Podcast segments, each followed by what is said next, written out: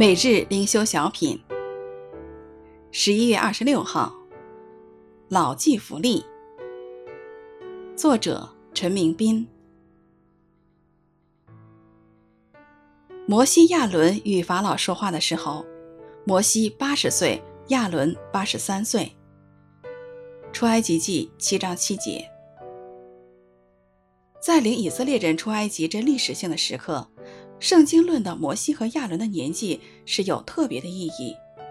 我们要思想，为何神等如此多年才拯救以色列人，才拣选摩西？这等待是有原因的。虽然旧约列祖时期一般人的寿命比较长，但到了摩西时代，八十岁绝对不年轻了。加勒曾对约书亚说：“看哪，现今我八十五岁了，我还是强壮。”他如此强调还是强壮，就表明已经不再年轻了。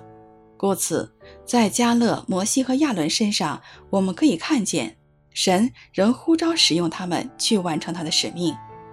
这三个人在年老时开始承担更大的使命，面对更艰巨的挑战。在过去二三十年，我们看见神兴起了一队宣教的骑兵。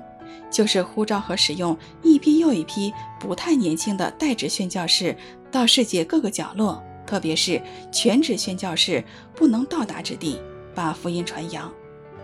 盼望当我们提到摩西和亚伦的年纪时，能叫更多不但是中年，更是年老体壮的弟兄姐妹留意并回应神的呼召，一同为主征战，兴旺福音。摩西亚伦与法老说话的时候，摩西八十岁，亚伦八十三岁。